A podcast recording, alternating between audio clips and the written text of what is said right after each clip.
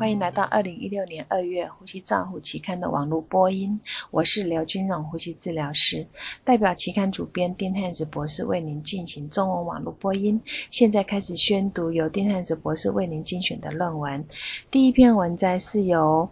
莫雷诺、弗兰科等人比较一千位患有缺氧性呼吸衰竭病人救援策略的成效方面的研究。作者们定义。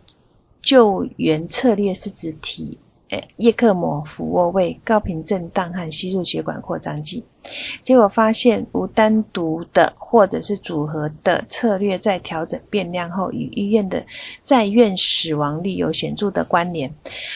瓦苏德万建议使用使用它作为决策是以。这个是以个案为基础的复杂过程算计出来的，缺乏一种高品质的证据来支持救援策略的有效性。第二篇文摘是由冈萨雷斯皮萨罗等人在研究健康的猪仔进行全身性麻醉模式下，它的气造成气胸的压力，结果发现气胸，哎，吸气压力小于五十毫厘米汞柱厘米水柱下，气胸似乎没有发生。巴拉汉 （Hem Hemmon Hemmony） 评论：在正常肺的机械通气下，新生儿对肺复张的这个方法应该会有很好的耐受性，但是要小心哦，这些研究结果不应该适用于急性呼吸窘迫症候群的儿童。第三篇文摘是由 Natalini 等人所做的研究，他们去评估自发性吐气末正压 （autopip） 的相关因素的生理研究。对于 autopip 的影响最大的参数是流量限度。比较有趣的是，呼吸频率、吐气时间、潮气容积和分钟通气容积并没有独立相关的因素跟 autopip 之间。郭指出，autopip 产生的因素并没有一个很。一定的原因，因此在接受机械通气病人应该先考虑处理他的 autopip。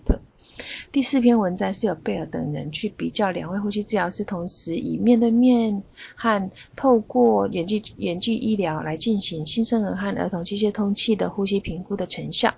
结果发现，这种远距医疗评估在十四项的标准床边呼吸评估中，与其中有十项与直接面对面病人之间的评估是有高度的相关。那相关性比较差的，通常是那种比较复杂的，或者是病人所产生的参数。第五篇文摘是由 Ivanov。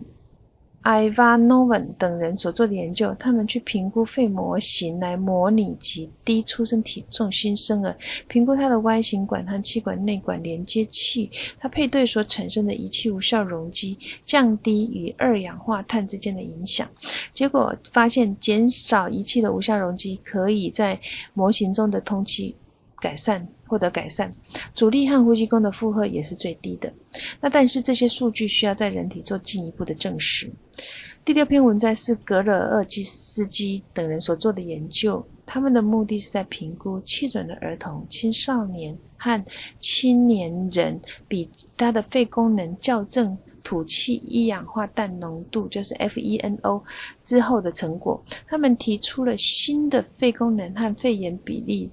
可能是基于肺活量和吐气一氧化氮浓度测量出来的诊断儿童青少年的气喘。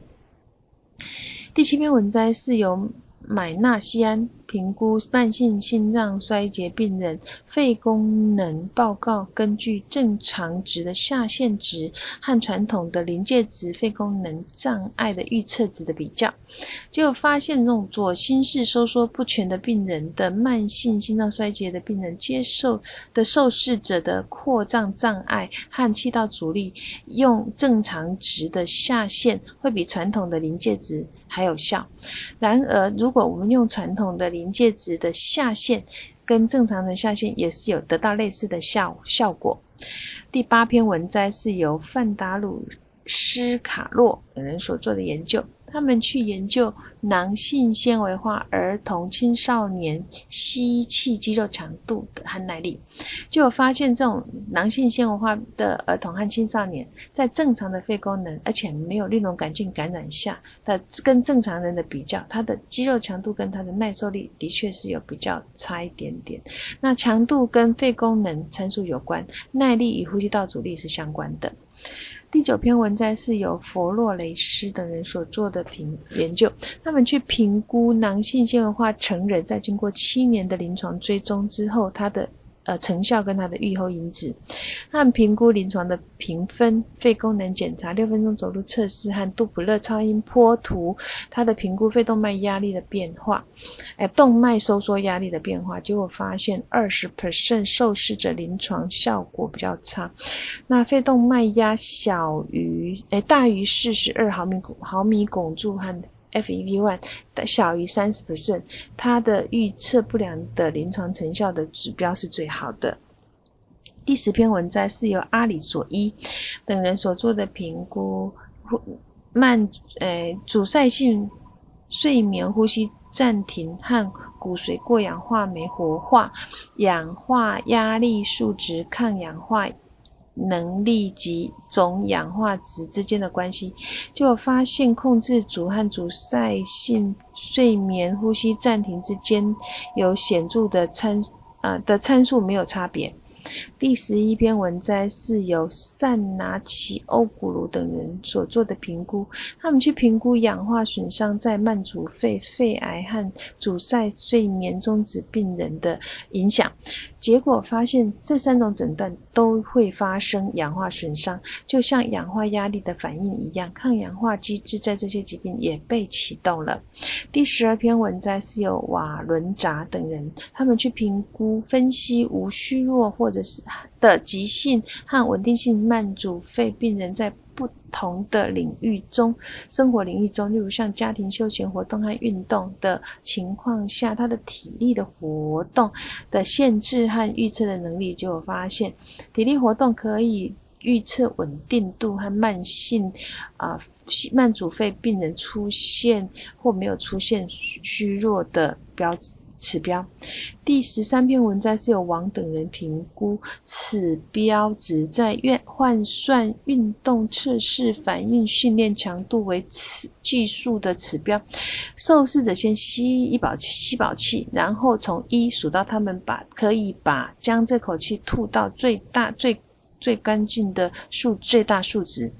结果发现单独以计数指标值来引导运动，可以得到既安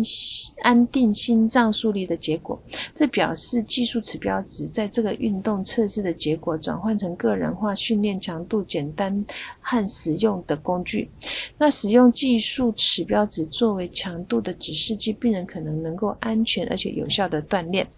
第十四篇文章是由美西卡等人所做的研究，他们去评估没有机械通气病人的临床特色和肺社区性肺炎微生物调查管理的影响，就发现整合性微生物调查到疑似非社区性肺炎的病人复杂临床诊断后处理是很重要的。第十五篇文章是由皮拉尔克吉克啊评估胸腔。器官移植病人使用经皮扩张器切开术的安全性，就发现接受胸腔器官移植后呼吸衰竭的病人进行经皮扩张器切是安全的。